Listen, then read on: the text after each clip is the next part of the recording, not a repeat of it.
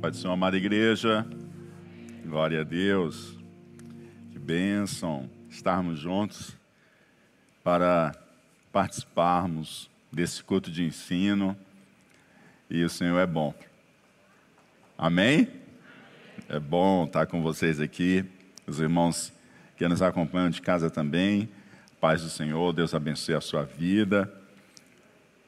Nossa oração que a flexibilização vá sendo progressiva, né, para que também desejam estar com a gente, possam estar em breve, em nome de Jesus.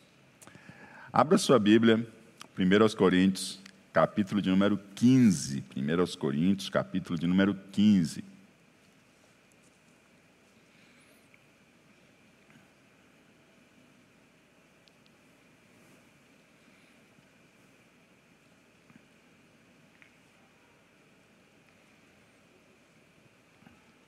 Vamos caminhar do versículo 1 até o versículo de número 22. E eu convido você a manter a Bíblia aberta para que a gente possa junto estar caminhando nesses versos, tá bom? É, você pode depois em casa reler com calma e ler também todo o capítulo, tá bom? Vamos ouvir aqui o que, que Deus tem para falar para a gente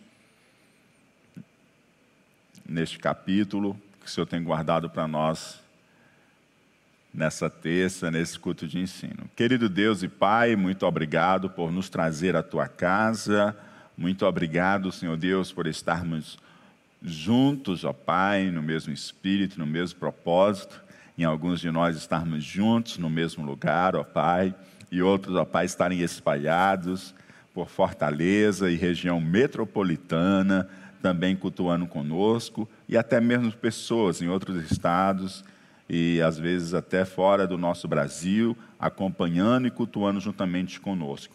Porque Tu és o Deus, ó Pai, que não está limitado por um espaço geográfico, porque Tu és onipresente. Pai, vem falar aos nossos corações, ministra as nossas vidas, que o Teu Espírito Santo fale com cada um de nós. É assim a nossa oração, pois confiamos e esperamos em Ti. Em o um nome de Jesus Cristo. Amém e amém. Glória a Deus. 1 Coríntios, capítulo 15, diz assim o verso 1 e o verso 2. Também vos notifico, irmãos, o evangelho que já vos tenho anunciado, o qual também recebestes e no qual também permaneceis, pelo qual também sois salvos, se o retiverdes, tal como vulo tenho anunciado, se é que não crestes em vão. Quero falar um pouquinho com você nessa noite que evangelho também é ressurreição. Amém? Amém? Vocês estão acostumados a participar do culto em casa, né? Diga comigo: o evangelho também é ressurreição. Glória a Deus.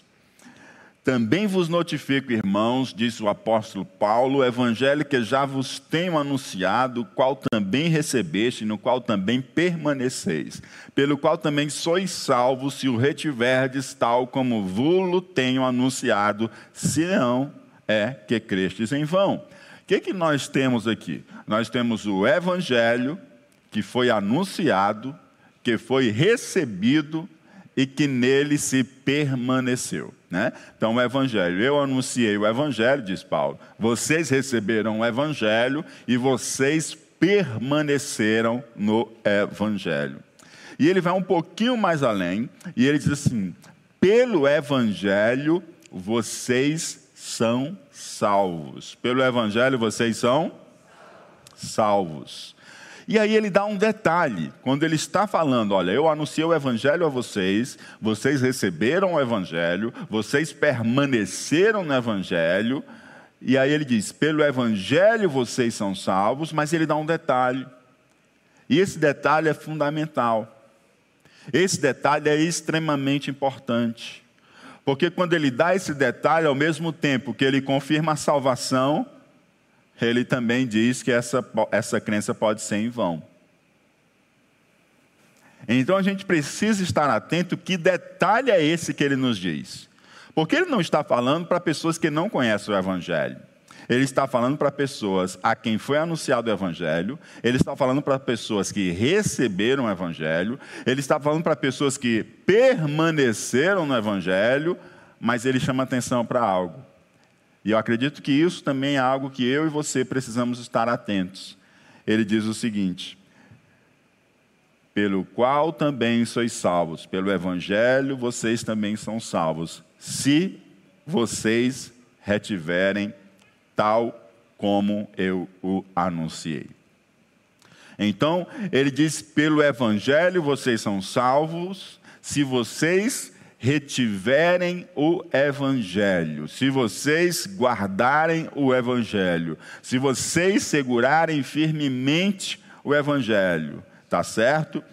E aí ele fala o seguinte: caso contrário, caso você não retenha o Evangelho, o que, que ele diz? Caso você não retenha o Evangelho, você creu em vão. E aí isso é extremamente importante para a gente olhar qual é a nossa relação com o Evangelho hoje. Eu retenho esse Evangelho que eu recebi? Porque ele diz que se eu não retenho, na verdade eu criei em vão. A minha crença foi em vão. O meu crer foi em vão. E esses versos eles nos falam de algo extremamente poderoso no evangelho, porque o evangelho ele tem poder para salvar.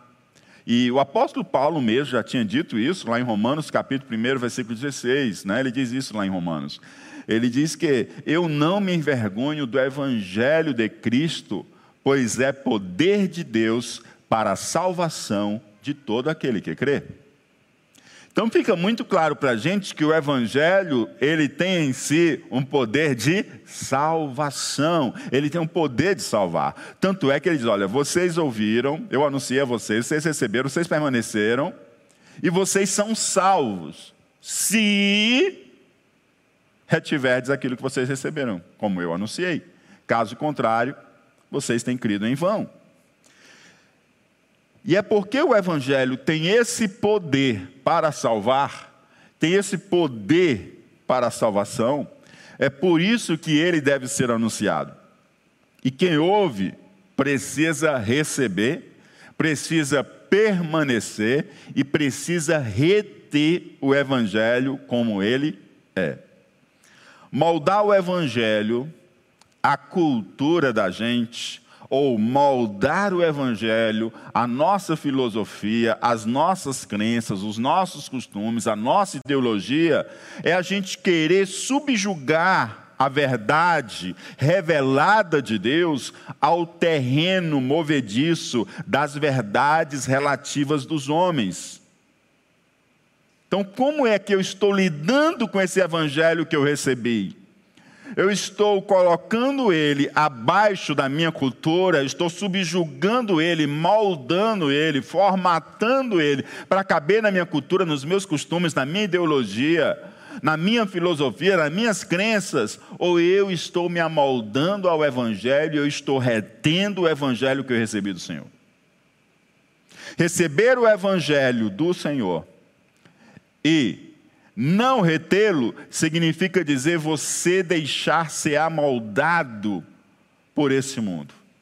Você permitir, inclusive, é, desejar subjugar a verdade revelada de Deus à cultura e ao contexto da época. Nós não podemos fazer isso, porque isso nos traz o grande risco de fazer, de constar entre aqueles que o apóstolo Paulo diz: crestes em vão, foi inútil vocês terem crido. A salvação não está operosa em vossas vidas. Creio, a princípio, no Evangelho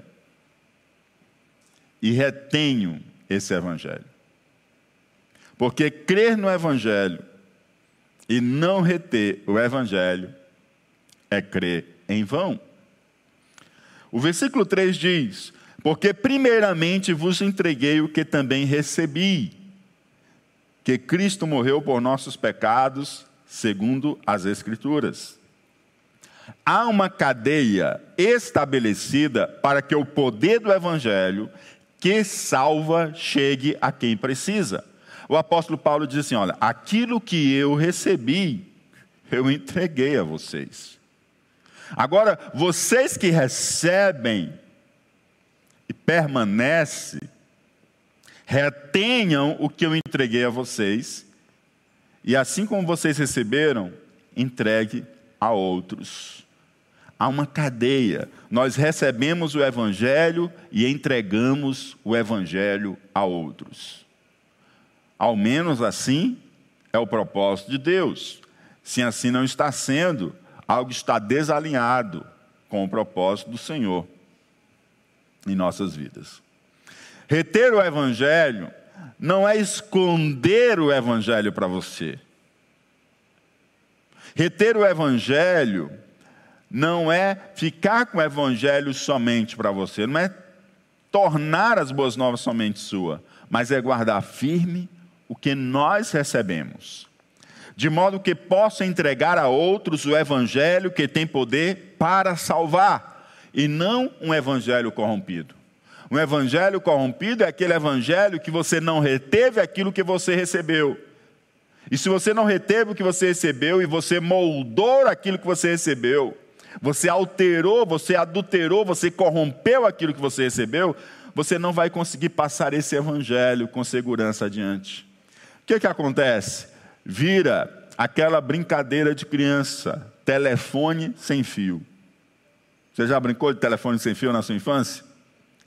Você diz algo lá no canto e vai passando, quando chega no final da fila, sai totalmente diferente do que você disse. Por quê? Porque recebi, mas não retive a mensagem que foi me dada.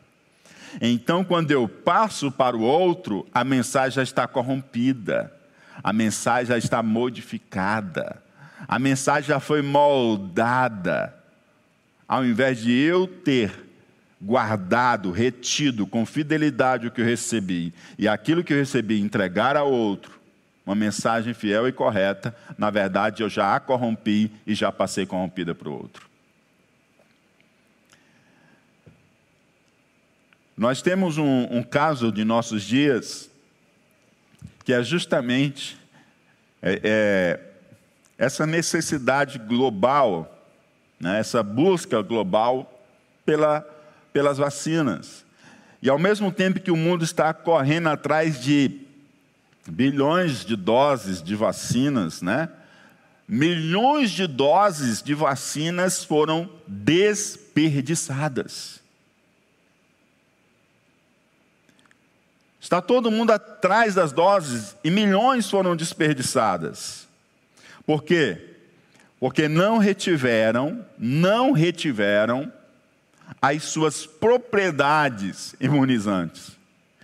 Já que foram corrompidas, ou na produção daquela fábrica lá na América que foi fechada, porque foi corrompido na própria produção com mistura de dois ingredientes de duas vacinas diferentes ou também pela armazenagem inadequada. Então, todas essas vacinas, todas essas doses, elas foram corrompidas e elas não tinham mais o efeito imunizante e elas tiveram que ser despejadas, porque corrompidas, elas não tinham mais o poder de cumprir o propósito para o qual estavam sendo ou foram produzidas. Para que elas possuam efeito, elas precisam observar o princípio: entreguei o que também recebi. A qualidade com que ela foi desenhada e projetada, ela tem que sair na produção. E a qualidade com que ela sai da fábrica, ela tem que chegar lá no ponto de aplicação de vacinação. Da mesma forma, assim como o Evangelho foi entregue a mim e a você, nós precisamos preservar essa mensagem com fidelidade e qualidade para que a gente não se torne pessoas que estão brincando de telefone sem fio, mas possamos ser mensageiros fiéis de umas boas novas que chegou sem corrupção a nós, sem ser adulterada e que nós compartilhamos com outros. E o que que Paulo recebeu e entregou, né? Ele fala para a gente, porque primeiramente vos entreguei o que também recebi. O que, que ele recebeu e entregou? Ele coloca da seguinte forma: que Cristo morreu por nossos pecados, segundo as Escrituras. Cristo morreu pelos nossos pecados, segundo as Escrituras. Então o apóstolo Paulo diz assim: Olha, eu recebi que a morte de Cristo foi vicária, eu recebi que a morte de Cristo foi substitutiva, eu recebi que a morte de Cristo ela tem um caráter expiatório. Ela, ele morreu para perdão dos nossos pecados, ele morreu por causa dos nossos pecados, pecados e pelos nossos pecados. Né? Ele então fala para a gente da morte vicária de Cristo, ou seja, Cristo morreu em nosso lugar. Cristo morreu não pelos pecados dele, porque ele não teve pecado, mas ele morreu pelos meus pecados, pelos seus pecados, ele morreu no meu lugar e no seu lugar. Ele trouxe sobre si a condenação que era sua e era minha. Aí ele fala também, além da morte vicária de Jesus, né, aquele que morre em lugar de outro, né, aquele que morreu em nosso lugar, ele fala também do perdão dos nossos pecados, porque se ele morreu pelos nossos pecados, nós estamos com os pecados quites diante de Deus. Né? Diante de Deus, nossos pecados foram quitados, de tal forma que o sangue de Jesus nos limpa e nos purifica de todo o pecado. O sangue de Jesus nos limpa e nos purifica de todo o pecado. Terceira questão que a gente vê nessa primeira palavra de Paulo, né? A morte vicária de Cristo, perdão dos nossos pecados. E a terceira, nós vemos o que? A confiabilidade e autoridade das Escrituras. A confiabilidade e autoridade das Escrituras. Porque ele assim, ó, Jesus Cristo morreu por nossos pecados. Segundo quem? Segundo quem? Segundo quem? As Escrituras. Então ele está dizendo o seguinte: olha, Jesus morreu por nossos pecados, segundo a autoridade das Escrituras, segundo o testemunho das Escrituras, segundo as profecias messiânicas das Escrituras. Quando ele fala segundo as Escrituras aqui, ele não está falando do relato dos evangelhos. Quando ele está falando segundo as Escrituras aqui, ele ainda está se referindo às profecias messiânicas. Ele está se referindo àquilo que foi dito antes mesmo de acontecer de que o Cordeiro de Deus, aleluia, que tira o pecado do mundo, ele viria. Que o Messias, o servo aflito e ferido de Deus, que sobre ele foi colocadas as nossas transgressões, ele morreria para a nossa salvação.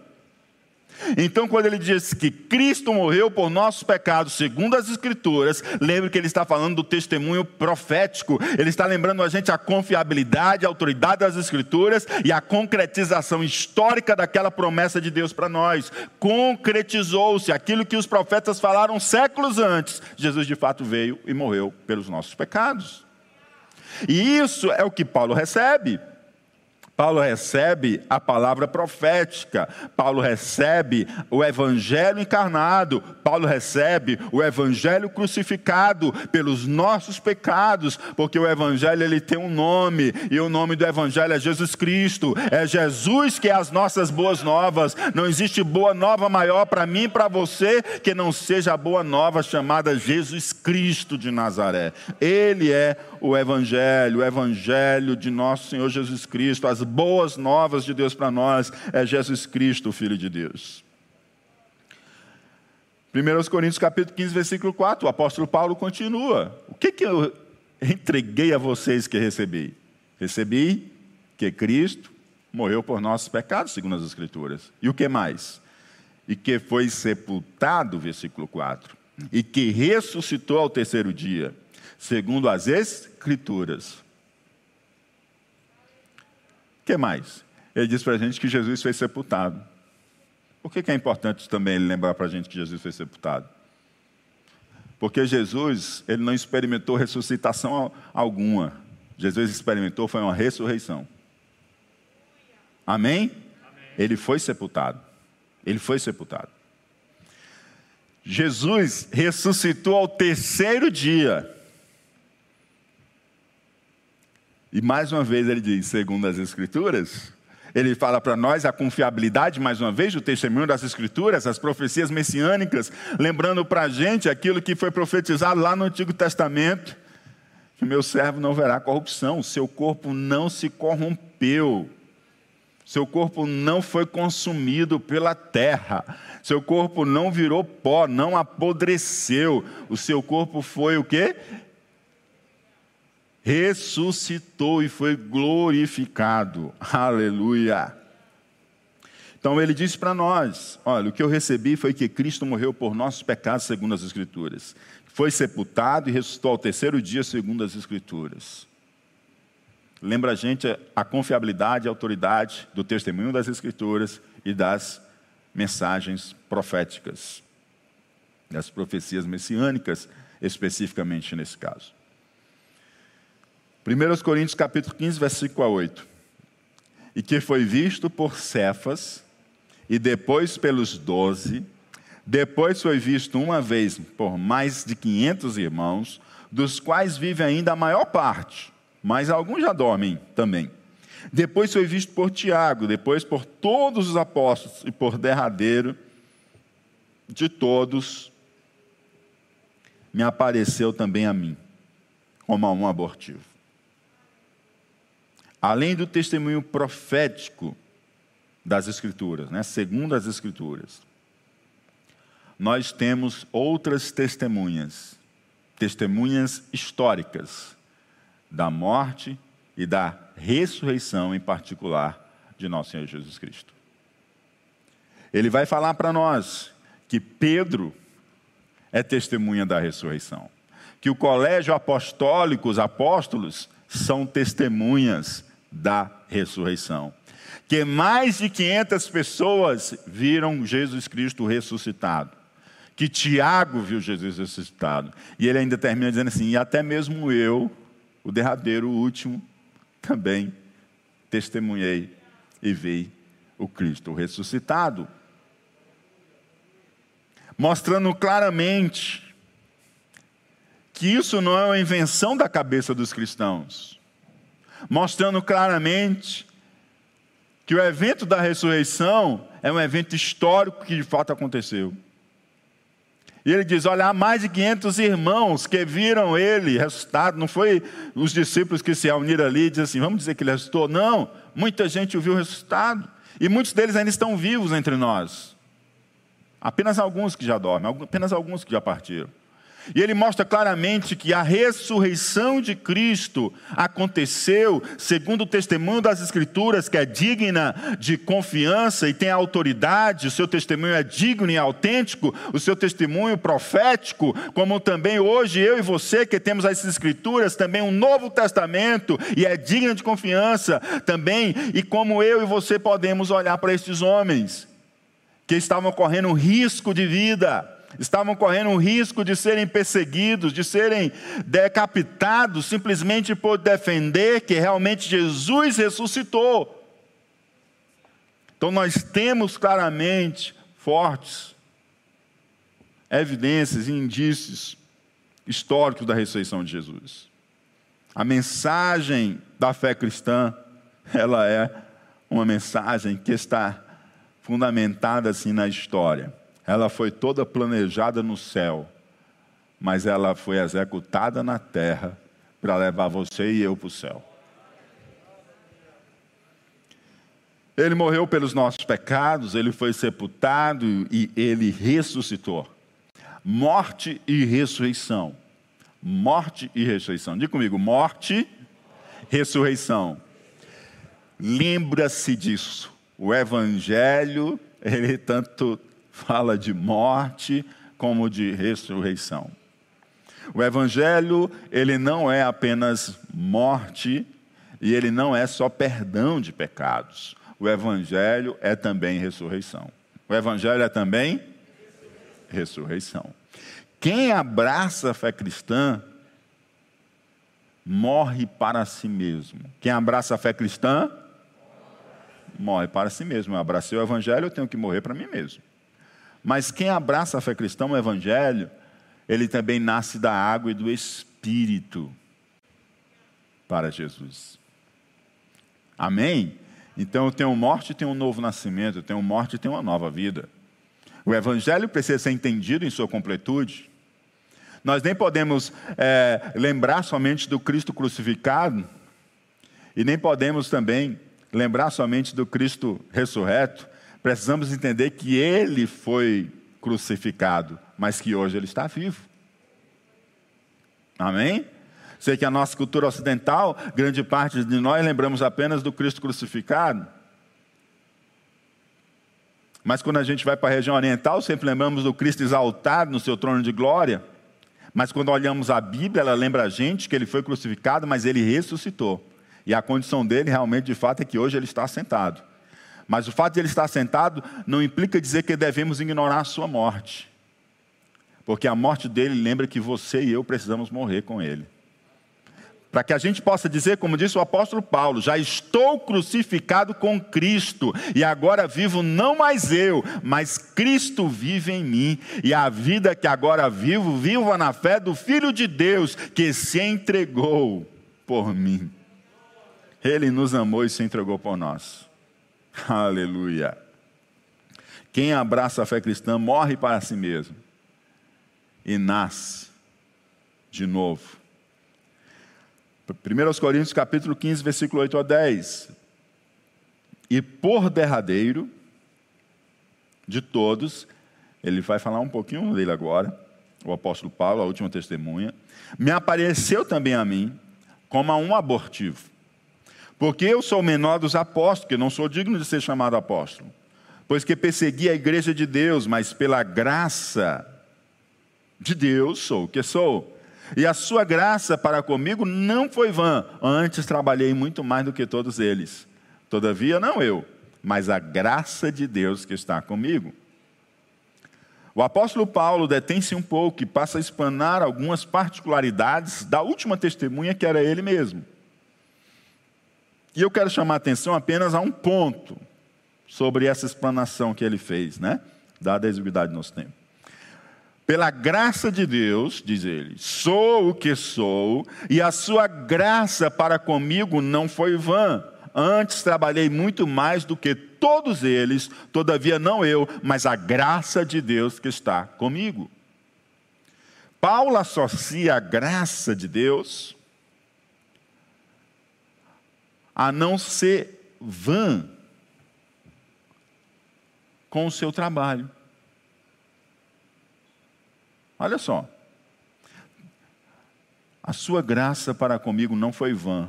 Antes trabalhei muito mais do que todos eles. Ele associa a graça de Deus não ter sido inútil na vida dele, não ter sido em vão na vida dele, ele associa com o trabalho. Olha que incrível. Como isso deve nos levar a, a pensar, refletir e meditar a respeito de nós mesmos. É como se, de alguma forma, o apóstolo Paulo quisesse correlacionar o princípio entreguei o que também recebi a receber o evangelho, permanecer no evangelho e reter o evangelho. Já que o contrário disso como ele disse lá no versículo 2,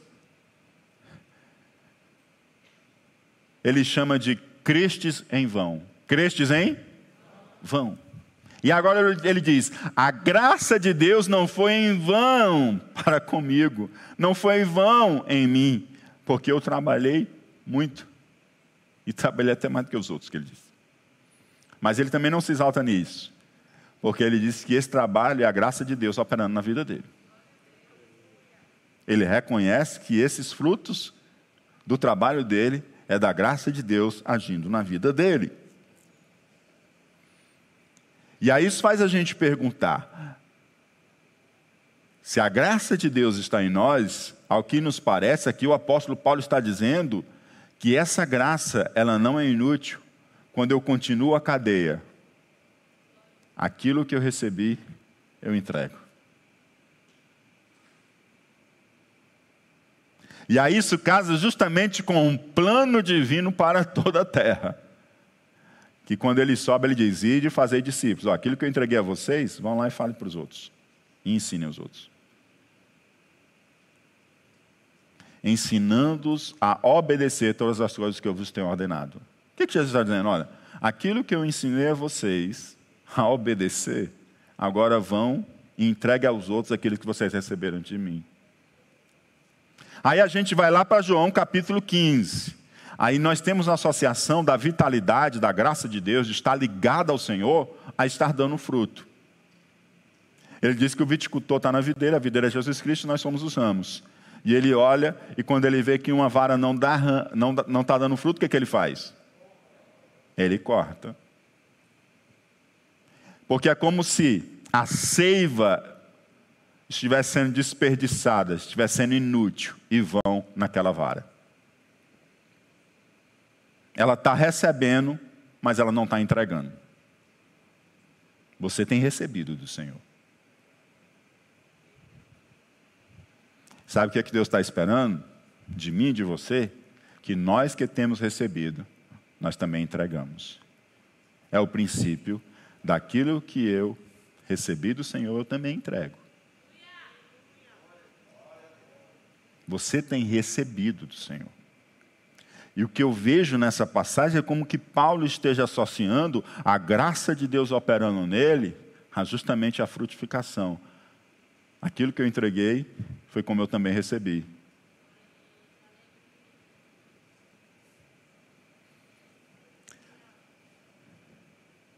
Um evangelho corrompido,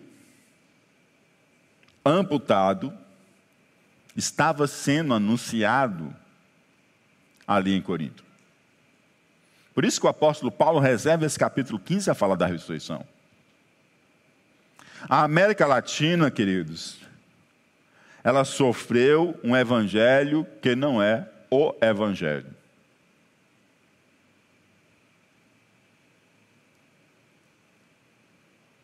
Algumas pessoas receberam o evangelho e não retiveram o evangelho, mas maldaram, corromperam o evangelho. Então a América Latina, ela sofreu com o evangelho que não é o evangelho que salva. Ela sofreu com o evangelho da prosperidade. Ela sofreu também com o evangelho marxista, que hoje está extremamente dominante em vários círculos, inclusive os evangélicos também. Ela sofreu com o evangelho capitalista. E esses evangelhos, eles não produzem salvação, porque pegaram o evangelho e subjugaram as ideologias e filosofias do nosso tempo. Nenhum evangelho, escute bem, nenhum evangelho subjugado a uma cultura ou a uma ideologia é evangelho de Deus aos homens. Nenhum. Pelo contrário, é um evangelho dos homens. É um, é um evangelho dos homens. E evangelho dos homens não tem poder para a salvação. Pode ter cara de crente, pode andar com Bíblia de crente, pode ter prédio parecido com prédio de crente, pode ter o que for, mas se for evangelho dos homens, não tem poder para a salvação. Pode falar coisas bonitas que nos convencem, que nos arrastam.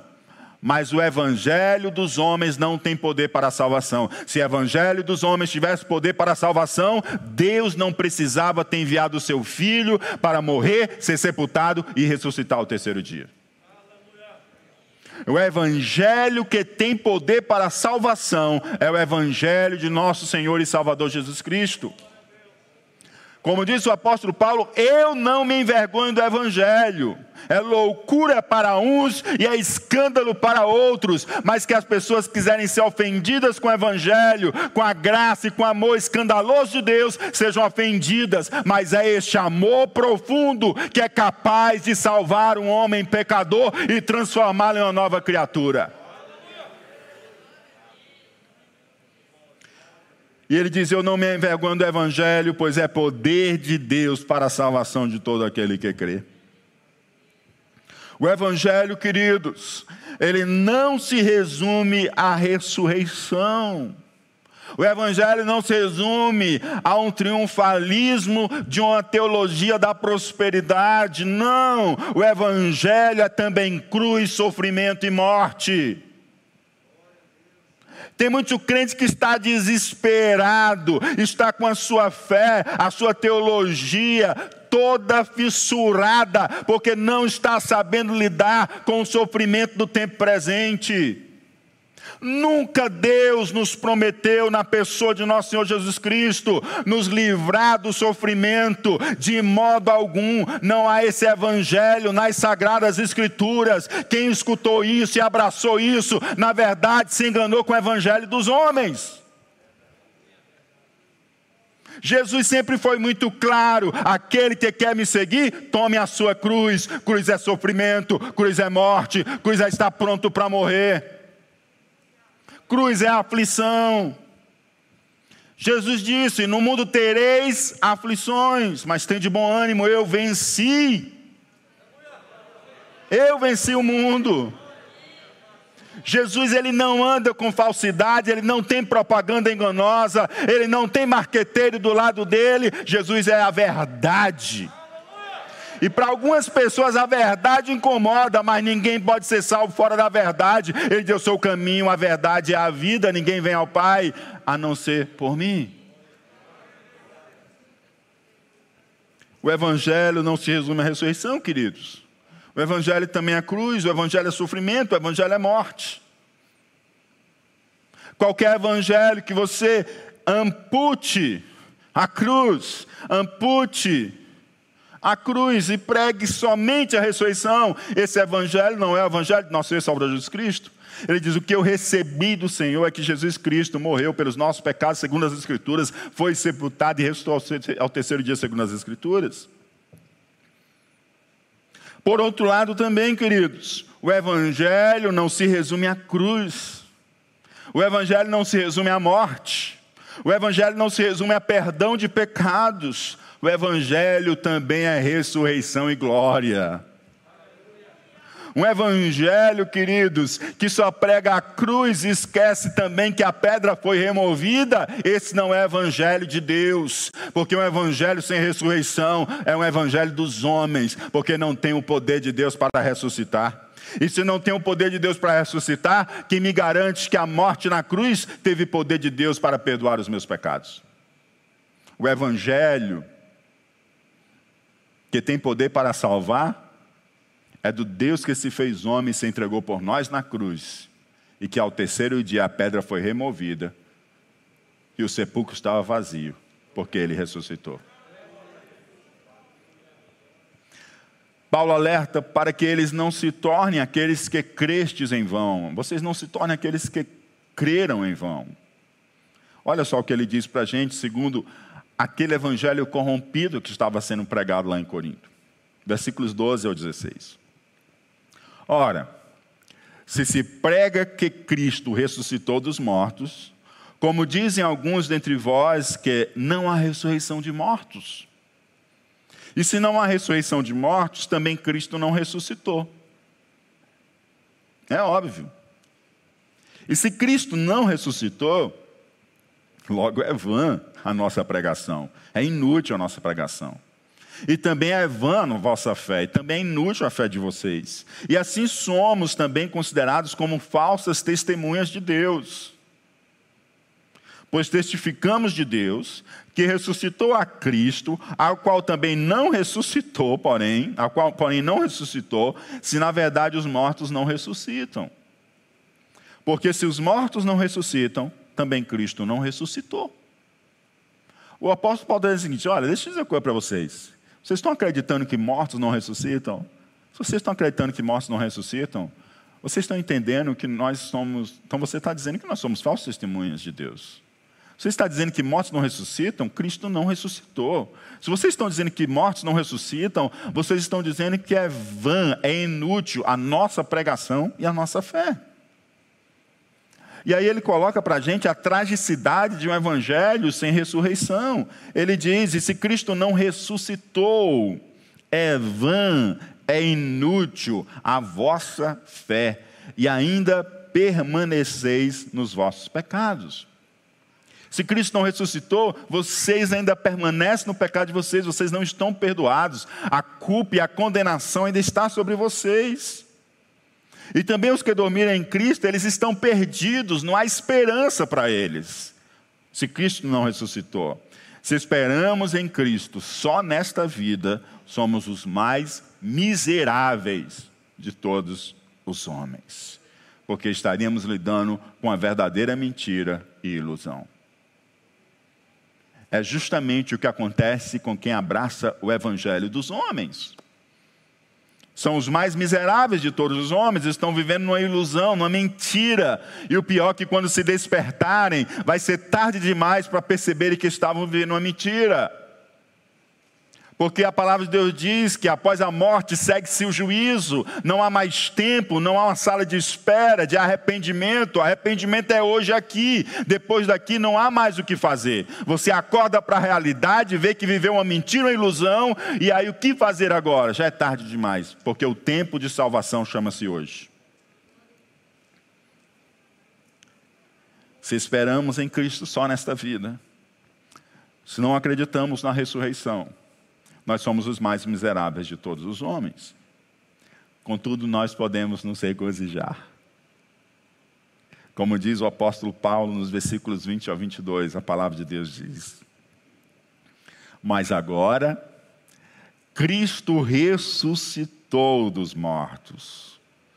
Cristo ressuscitou dos mortos e foi feito as primícias dos que dormem é o primeiro, tá? É o primeiro dos que dormem, ou seja, é o primeiro que ressuscitou daqueles que dormem, né? Paulo não diz nem daqueles que morreram, porque quem está em Cristo, né, não morre. Amém? A gente passa só dessa vida para a melhor condição que o Senhor já preparou para nós.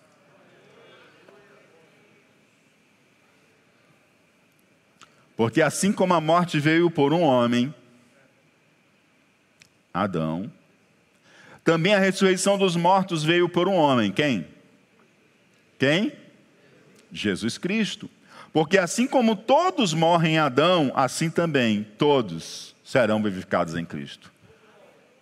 Então você que recebeu o Evangelho, você que permanece no Evangelho, e você que retém o Evangelho, Lembre-se, Jesus Cristo morreu por nossos pecados, segundo as Escrituras. Jesus Cristo foi sepultado e ressuscitou ao terceiro dia, segundo as Escrituras, para a minha salvação e para a sua salvação, para o perdão dos meus pecados e para o perdão dos seus pecados. E mais do que isso, para que você viva uma vida nova. Para que você viva uma vida nova. Tem muita gente que quer Jesus só para perdão de pecados. Jesus não quer perdoar só seu pecado. Jesus quer que você viva a vida de Cristo. É por isso que ele derramou sobre a sua vida o Espírito Santo de Deus. É por isso que o Espírito Santo habita em você, para que a vida de Cristo seja manifestada na sua vida.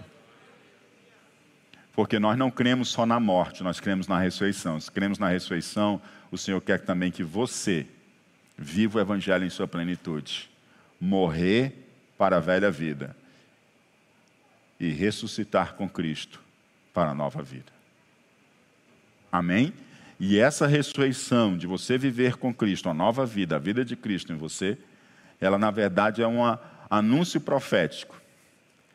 E ela é um antigozo, uma anti-alegria daquilo que você vai experimentar naquele dia que os mortos ressuscitarão para se encontrar com o Senhor.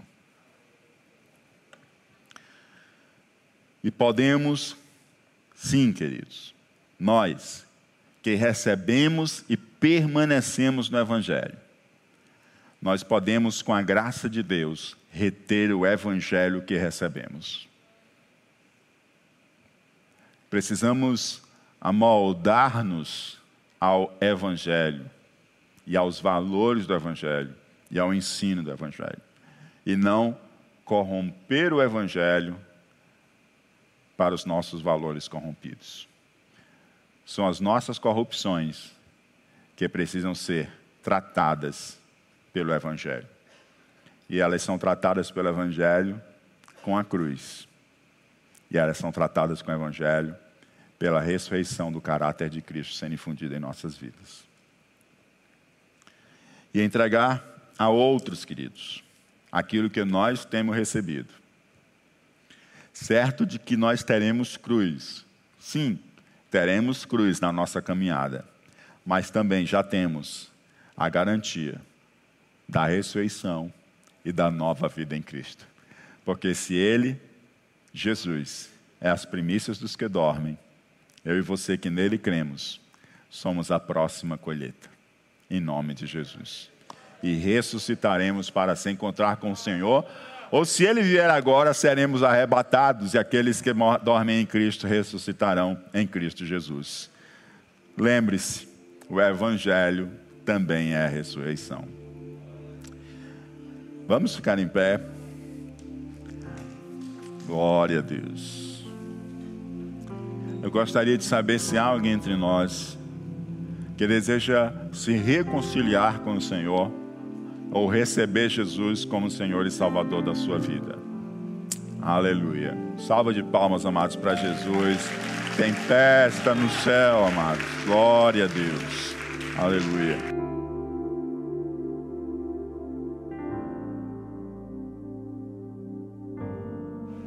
Amém. Glória a Deus. Está aqui o Rodrigo, amados. Que bênção. Salva de palmas, amados. Está tendo festa no céu agora pela vida do Rodrigo. Glória a Jesus. Bendito seja o nome do Senhor. Aleluia. Rodrigo, Jesus disse assim: Olha, um dia fui eu que precisei tomar essa decisão que você está tomando. E sabe o que, é que Jesus disse na Bíblia a respeito dessa decisão que você está tomando agora? Jesus disse assim: que há festa nos céus diante dos anjos quando um pecador se arrepende. Quem é que, quem é que está diante dos anjos? É Deus. Então Deus está fazendo uma festa. Pelo teu coração que nessa hora se arrepende e entrega a tua vida a Ele. Está tendo uma festa no céu. E nós nos alegramos também com a tua decisão. Que Deus te abençoe grandemente. Fica aqui que eu vou orar por você. Fica aqui que eu vou orar por você. Você que está nos acompanhando pela internet, Deus também tem falado ao seu coração e você quer se reconciliar com o Senhor, receber Jesus como Senhor e Salvador da sua vida. Queremos orar também por sua vida.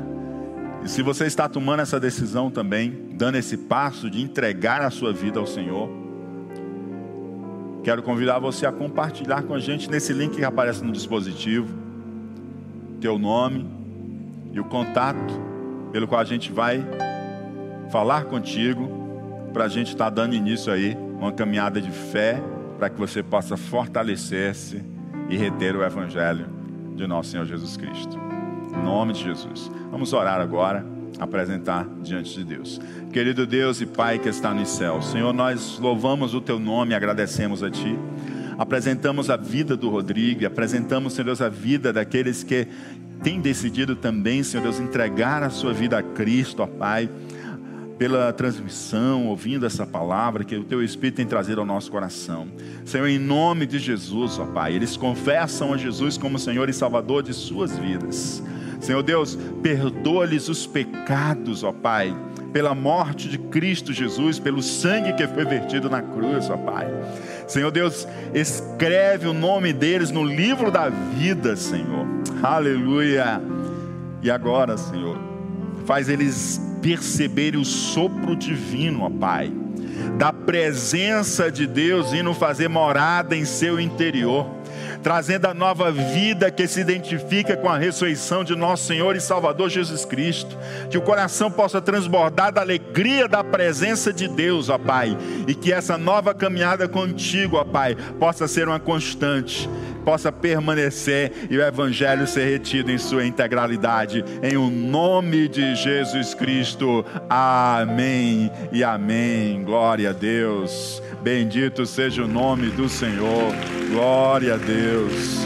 Glória a Deus. Seja bem-vindo, Rodrigo. Deus abençoe. Acompanha ele por gentileza. Vamos louvar ao Senhor.